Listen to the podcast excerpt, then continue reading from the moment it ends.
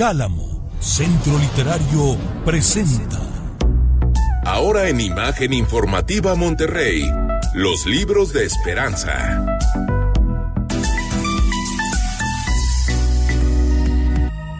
Cada martes, como cada martes, está aquí con nosotros Esperanza Buen Rostro, con un libro, pues que ahorita nos vas a platicar extraordinario, parece, y no vienes aparte sola, porque en la línea está alguien especial también. Hola, Caro, buenas noches, ¿cómo estás? Bien, bien. Yo encantada de transmitir hoy contigo. Hoy nos tocó. José Luis está vacacionando. Que ya regresa el día de mañana, esperemos, pero este ya regresa, pero ahorita, a ver, tienes a Carlos Pascual en la línea, el libro Matilde. Sí, pues hoy estoy muy contenta. Carlos, ¿cómo estás? Bienvenido a Pues, Imagen. Más contento de estar con ustedes, Caro Esperanza, ¿cómo están? Buenas noches. Buenas noches. Oye, pues hoy les queremos platicar entre Carlos y yo un libro que acabo de terminar el fin de semana. Lo empecé y lo terminé el fin de semana, por supuesto, porque tú abres este libro y no hay manera que lo puedas soltar para nada hasta que lo terminas. Es maravilloso, eh, es la historia de Matilde Montoya La Fragua, quien en 1887, contra toda la idiosincrasia de la época, pudo titularse de medicina y convertirse así en la primera mujer médica de México. Y pues por eso invitamos a Carlos, que es quien ha hecho este, este trabajo tan maravilloso con esta recopilación de información, con esta historia novelada de la vida de Matilde.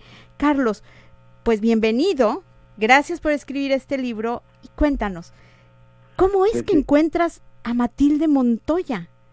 Bueno, mira, la, la, la situación fue, fue también es muy anecdótica porque eh, en mi familia, donde hay muchos médicos, eh, eh, mi querido tío, de quien soy homónimo, el doctor Carlos Pascual Góngora, él me hizo conocer a Matilde Montoya, me dio unos documentos y me dijo, ¿sabes quién fue Matilde Montoya? Y yo le dije, no, perdóname, pero no me dijo, bueno, pues aquí está para que la conozcas y a lo mejor te interesa hacer algo con, con su figura, alguna novela, alguna serie, en fin, lo que tú, lo que tú haces.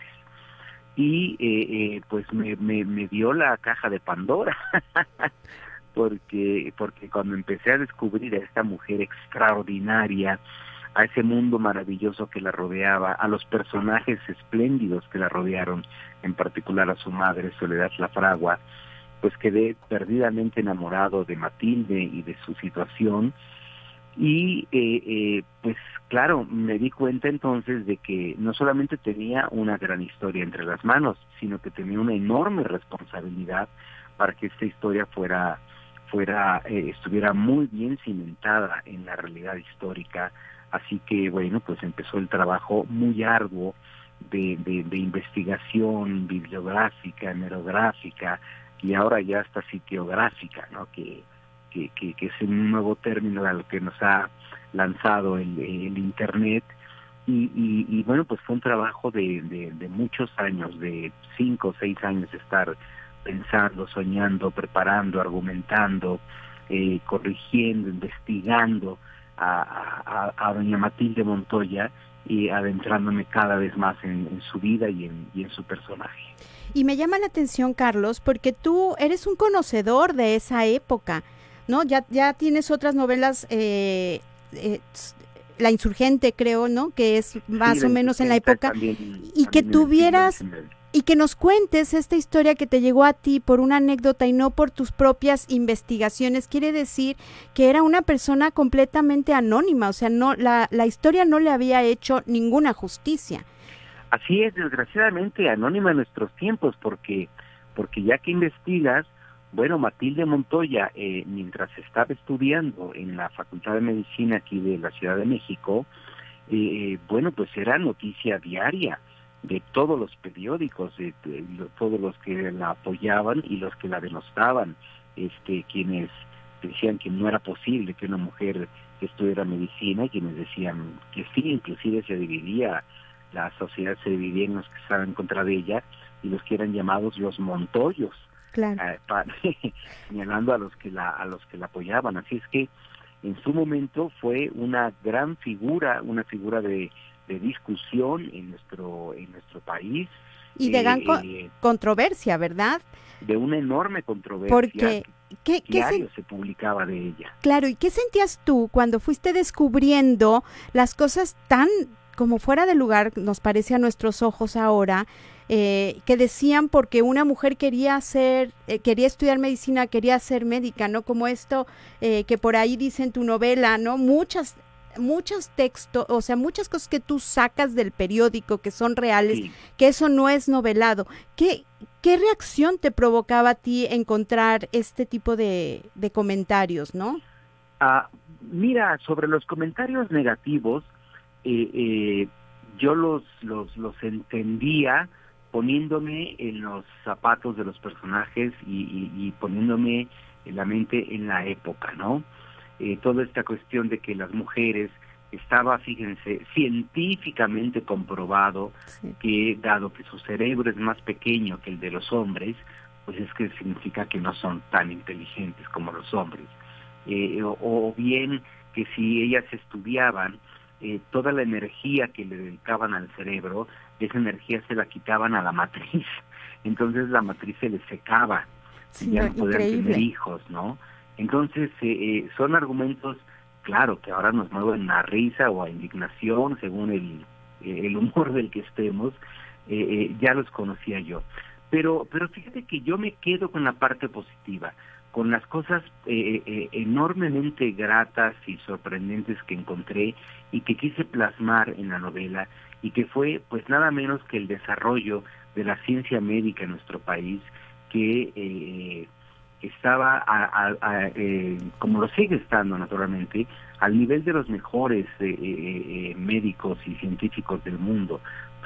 Tenemos aquí en México una colonia que es la colonia de los doctores donde hay una playa de, nombres que obviamente nadie sabe, nadie sabemos quiénes son, pero bueno, fue una generación importantísima de médicos, todos ellos maestros y compañeros de, Matilde Montoya.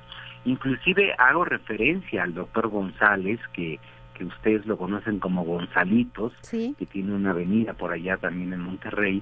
Eh, eh, en fin, eh, eso es lo que me sorprendió tanto. Lo, lo, que dije es que esto lo tenemos que conocer todos. Ya que no conozcamos a Matilde Montoya, bueno, no pasa nada. Aquí está este granito de arena esperando a que, sea a que sea conocida. Pero no es solamente conocer a Matilde Montoya, sino conocer el momento eh, tan vital, tan poderoso en el desarrollo de la ciencia en México. Y además sacas, eh, o sea, alrededor de, eh, de Matilde, le das como énfasis y relevancia a muchos personajes muy importantes que tuvieron que ver, eh, que hicieron grandes cosas en esa época y por otro lado que apoyaron a Matilde también y eso fue muy, muy importante, ¿no? Y me encanta toda la parte de poesía que haces referencia, ¿no? Todos los epígrafes y todo eso que vas haciendo como acá, en cada capítulo vas poniendo eso, eso es maravilloso. Y como esta capacidad tan grande que yo vi que me encantó de en, párrafos muy pequeños, digamos, hacías como una concentración y una contextualización de la historia mundial, qué pasaba en el mundo en ese momento que tú nos estás situando en tu novela eh, con respecto a, Matilde. Oye, Carlos, pues muchísimas felicidades, gracias por estar aquí. Eh, me encantó la novela, quiero recomendarla porque me parece a mí que es un libro imperdible que sin duda van a disfrutar muchísimo. Está bajo el sello Grijalva y lo encuentran en cualquier librería en la mexicana aquí en Monterrey y en cualquier otra librería en el país. Por favor, no se lo pueden perder. También lo pueden descargar como, como ebook y ya hice el audiolibro, ya grabé el ah. audiolibro también, que lo pueden encontrar en Penguin Audio eh, en fin, hay muchas maneras para tener acceso a la historia extraordinaria, emotiva, heroica, divertida, trágica de Matilde Montoya. Sin duda imperdible. Carlos, después te voy a invitar a nuestros círculos de lectura con autores para que platiquemos de forma más profunda y más detallada acerca de tu novela. Voy a ser el más feliz de hacerlo, no sabes cómo me ha encantado.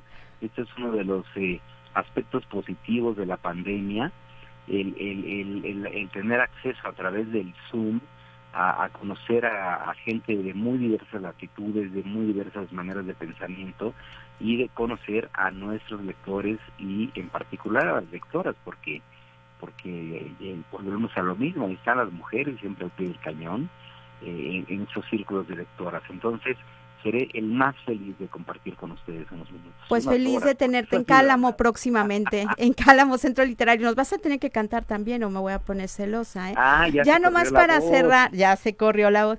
El 65% de las mujeres ahorita este, quieren entrar a estudiar medicina contra el 35% de los hombres. Fíjate qué dato tan interesante que lo pone. Sí, que, que inclusive una, O sea, una, una, una lectora precisamente médica me corrigió el dato y me dijo, no, te tengo que corregir, ya es un 80-20. El 80% de los estudiantes de medicina en México son mujeres y el 20 hombres. Ahí está. No, pues Carlos, mucho que platicar contigo. Muchísimas gracias, encantado, muchas gracias por la por, por, por invitarme a esta llamada. Muchos saludos, mucho cariño a Monterrey como siempre y yo espero estar ya pronto en la feria. Muchísimas gracias, Carlos. Gracias, Carlos, por, por estar también en la mesa de imagen esta noche. Nosotros, pues ya con esto nos vamos al corte, Esperanza.